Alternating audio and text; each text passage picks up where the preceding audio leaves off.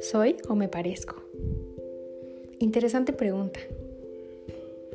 ¿Cuántas veces has pensado lo que tú eres o lo que tú quisieras ser? ¿Doy el gatazo? ¿La gente cree en mí? Cuando me planto enfrente de alguien, ¿la gente me compra mis ideas? ¿Me compra quién soy? ¿Soy o me parezco? ¿De dónde saco la fuerza y la capacidad para ser? ¿O por qué me quedo en el simple me he de parecer? Esto es desarrollo interno. Esto tiene que ver con descubrirte, con meterte al fondo de ti y encontrarte redescubrirte, reinventarte, valorarte. ¿Y por qué salió este tema conmigo hoy? Ayer me puse a ver una película infantil llamada El libro de la vida.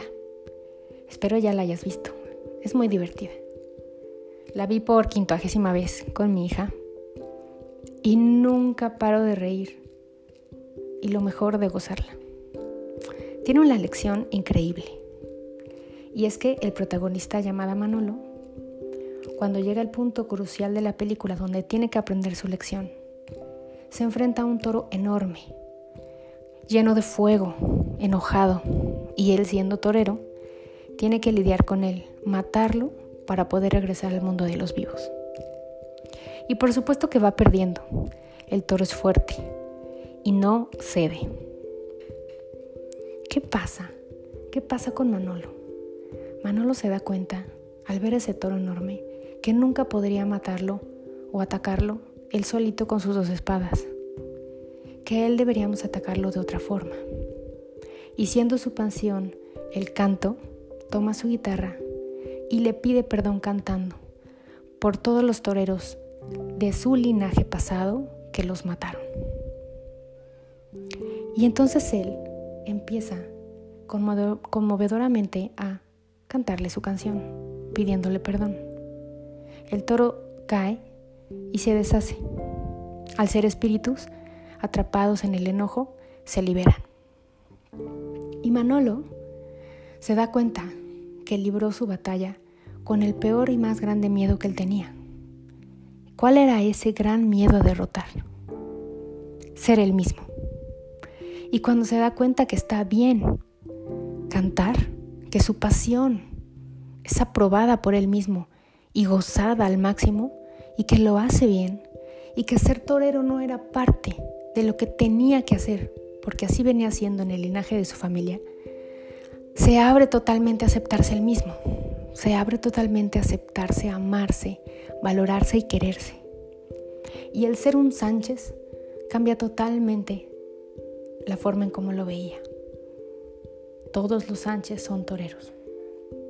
Hoy por hoy, para él, ya no es una obligación ser torero. Él está libre para hacer lo que le guste hacer y esa pasión que le han dicho que no lo ha llevado a ningún lado, hoy crea y cobra sentido para llegar a donde él quiere. Porque hacer lo que te gusta te hace lograr tus metas y te hace tener abundancia, generar felicidad y por ende dinero. Nunca creas que tienes que hacer algo para tener dinero. Tú haz lo que te gusta esto llegará por añadidura, así funciona la energía del universo. Y bueno, ¿cómo no amar esta película, no? Y es que muchas, muchas familias se la pasan cumpliendo compromisos, compromisos invisibles, de lo que debe ser, de lo que debe hacerse, de qué esperan de ti. ¿Te imaginas qué pesada carga, qué pesada maleta? Esto se llama lealtades invisibles, porque a veces ni siquiera te lo dicen explícitamente, pero tú sabes que se tiene que hacer. Cuando el abuelo y el bisabuelo y el papá han sido abogados y en tus hombros queda el ser abogado y ser mejor que todos ellos, solo porque eres un Sánchez. Imagínate qué pesada carga de cumplir con las expectativas de los demás cuando tú naciste amando el baile, por ejemplo. Y la realidad es que este linaje obligado, ¿quién sabe de dónde vino y quién lo inventó? Porque ¿cómo podemos asegurar que todos los hijos y todos los Sánchez tienen que ser abogados, van a ser buenos abogados y les va a gustar ser abogados.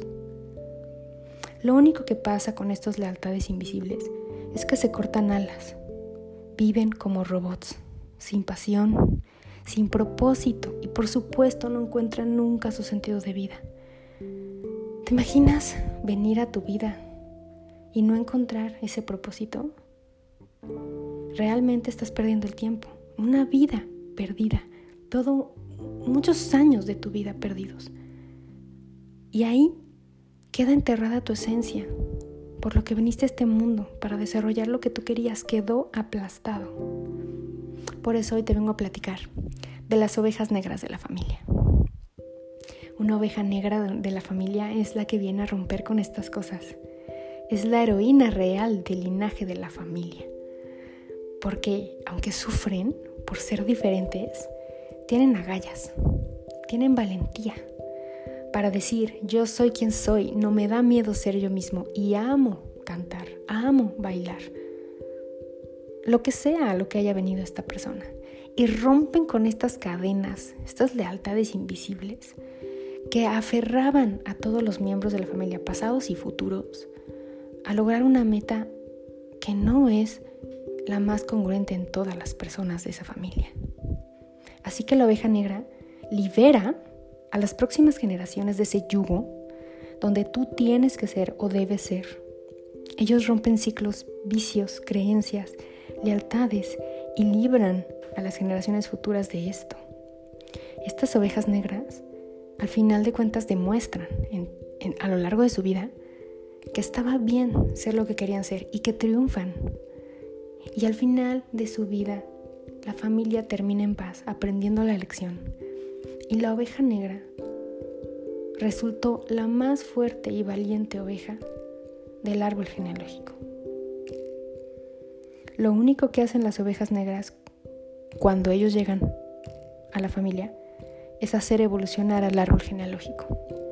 Y hoy por hoy te digo, si tú descubres que eres una oveja negra, felicidades, goza tu misión de vida.